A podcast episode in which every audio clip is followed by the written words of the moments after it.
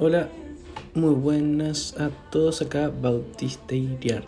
Te, eh, qué entradita. Bueno, vamos a hablar de lo que es colon y recto. Colon eh, se continúa a partir del ilion, arrancando por el ciego, que va a tener eh, a su vez asociado al apéndice vermiforme. Este ciego se continúa con el colon ascendente, el colon ascendente llega a la flexura cólica derecha o flexura hepática. Continúan con el colon transverso, colon transverso antes de descender tiene su flexura cólica izquierda o flexura esplénica, desciende, tenemos el colon descendente, colon sigmoide y recto. Irrigación.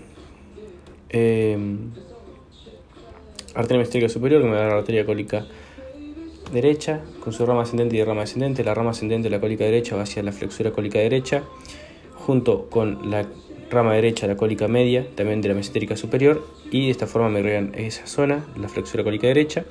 Y volviendo a la cólica derecha, su rama descendente se van a estomosar con la rama cólica de la iliocólica, irrigando todo lo que es el colon ascendente. Siguiendo con la arteria cólica media, me da una rama izquierda y una rama derecha. La rama derecha se, se con la rama ascendente de la cólica derecha, la flexura cólica, y la rama izquierda me, va parte del colon descendente y colon transverso, eh, realizando una anastomosis con la rama, eh, con la arteria cólica, la rama ascendente de la cólica izquierda superior, eh, que es rama de la mesentérica inferior. Forman de esta forma el arco marginal del colon y me irrigan colon transverso, flexura cólica izquierda y colon descendente. Bien. Eh, eso por parte de la arteria cólica media. Nos queda la iliocólica, que también va a formar parte de, de esta irrigación del colon. La arteria iliocólica, también rama de la mesentérica superior, como las dos anteriores que mencionamos, me va a dar eh, una rama cólica que se anastomosada con la descendente de la cólica derecha y me en el colon ascendente. Me va a dar una rama secal para el ciego y una rama para el apéndice apendicular y una rama ilial que se anastomosada con las últimas de las iliales, también rama de las mesentéricas superiores. La parte izquierda del colon, más que nada el colon eh, descendente sigmoide y la parte superior del recto, van a provenir más que nada de la irrigación de la mesentérica inferior. Rama también de la aorta abdominal, pero a nivel de L3. Y me va a dar una rama cólica izquierda eh, superior y una inferior. La superior, dijimos, tenía dos ramas, una ascendente y una descendente. La ascendente se anastomosa con la rama izquierda de la cólica media, rama de la mesentérica superior, y en forma el arco marginal del colon. Este arco marginal del colon irriga colon transverso, flexura cólica izquierda y colon descendente. A su vez, esta cólica izquierda superior me la ascendente, que forma parte del, del arco marginal del colon, me da una rama descendente. La rama descendente se anastomosa con la cólica izquierda inferior, que no, no da más ramas, y me forman el tronco de las sigmoides. El tronco de las sigmoides me irriga colon sigmoideo y termina en el tercio superior del, del recto, eh, como rama terminal de la arteria mesentérica inferior, y cambia de nombre a arteria rectal superior. Bien, eso es un torno de irrigación de colon recto, de colon, perdón, y volviendo a la irrigación del recto, entonces tenemos tercio superior, es la continuación de la mesentérica inferior como rama terminal llamada arteria rectal superior para el tercio superior. Para el tercio medio me da una rama, eh, la arteria ilíaca interna, que se llama la arteria rectal media, y para el tercio inferior, la arteria ilíaca interna me da la pudenda interna, que la pudenda interna me va a dar la rectal inferior. Y de esta forma entonces tenemos tercio superior, arteria rectal superior, que es rama terminal de la mesentérica inferior, para el tercio medio, la ilíaca interna me da la rectal media y para el tercio inferior, la ilíaca interna me da la pudenda interna que me da la rectal inferior. Eso es todo por irrigación de colon y recto. Yendo a los linfáticos, respecto al recto, eh, el tercio superior va a ir hacia los nodos eh, inferiores que van hacia los nodos preórticos. El tercio medio y el tercio inferior van a ir hacia los eh, nodos ilíacos internos, que van hacia los nodos ilíacos comunes, que van hacia los nodos preórticos, y una parte del, recto también puede ir hacia los nodos sacros eh, y presacros. Bien, eh, respecto a los nodos, eh, al drenaje linfático del colon, vamos a tener del colon de derecho y colon izquierdo. colon derecho, o mejor dicho, el colon ascendente, ciego, flexura cólica derecha y acá vamos a incluir también el colon transverso, van a ir hacia los nodos epicólicos luego hacia los nodos paracólicos, luego hacia los nodos cólicos intermedios, luego hacia los nodos cólicos terminales y ahora sí hacia los nodos mesentéricos superiores que terminan en los nodos preaórticos. Colon descendente, eh, perdón, colon descendente y colon sigmoideo van a tener un trayecto similar, yendo primero hacia los nodos epicólicos, luego hacia los nodos paracólicos, luego hacia los nodos cólicos terminales, luego hacia los nodos mesentéricos inferiores y ahora sí hacia los nodos preaórticos.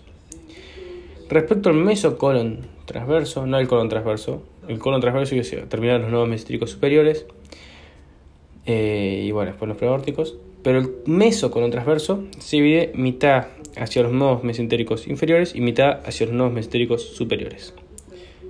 Em, bueno, eso es todo respecto a lo anatómico. Sí que bueno, hay un montón para agregar, como por ejemplo que se forman teñas y austras y demás, que no es más que em, disposiciones de las musculares externas del colon, pero que para mí, yo por ejemplo no lo tengo muy claro, entonces prefiero no abordarlo. Em, respecto a la histología, yendo a colon, cuatro capas, mucosa, submucosa, muscular externa y serosa.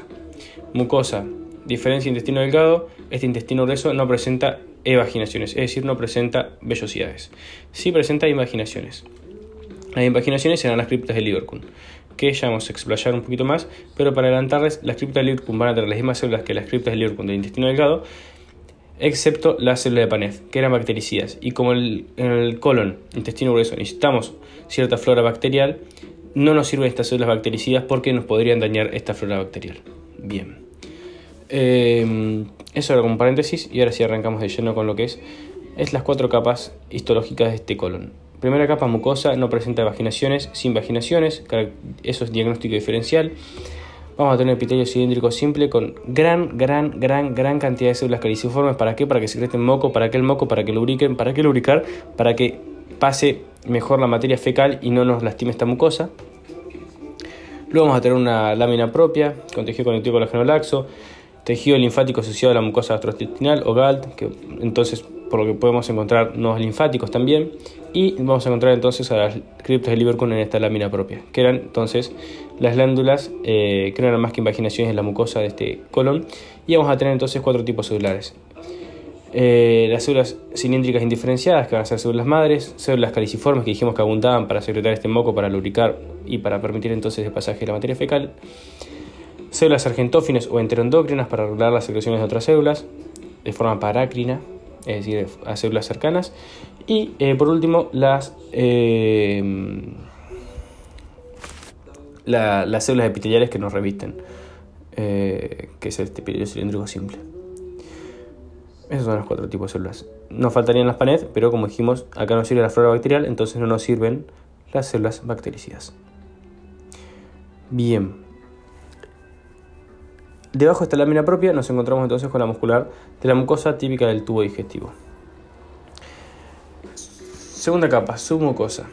Tejido conectivo colágeno denso no modelado, vasos y nervios. Nervios, un plexo submucoso de Meissner. Bien.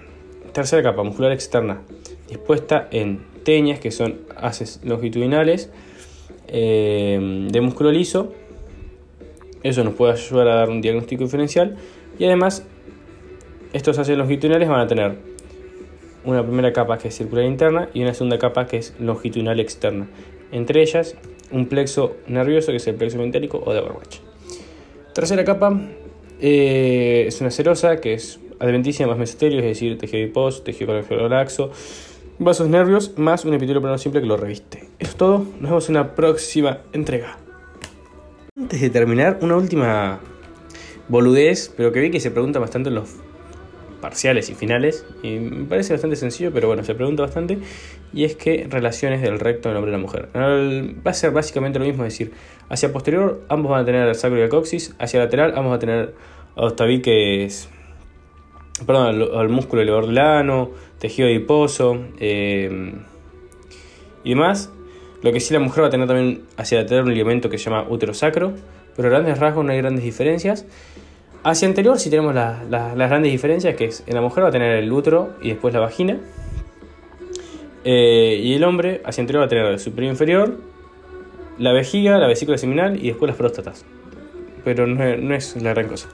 Ahora sí, ya terminamos gente. Espero les haya servido y nos vemos en la próxima entrega.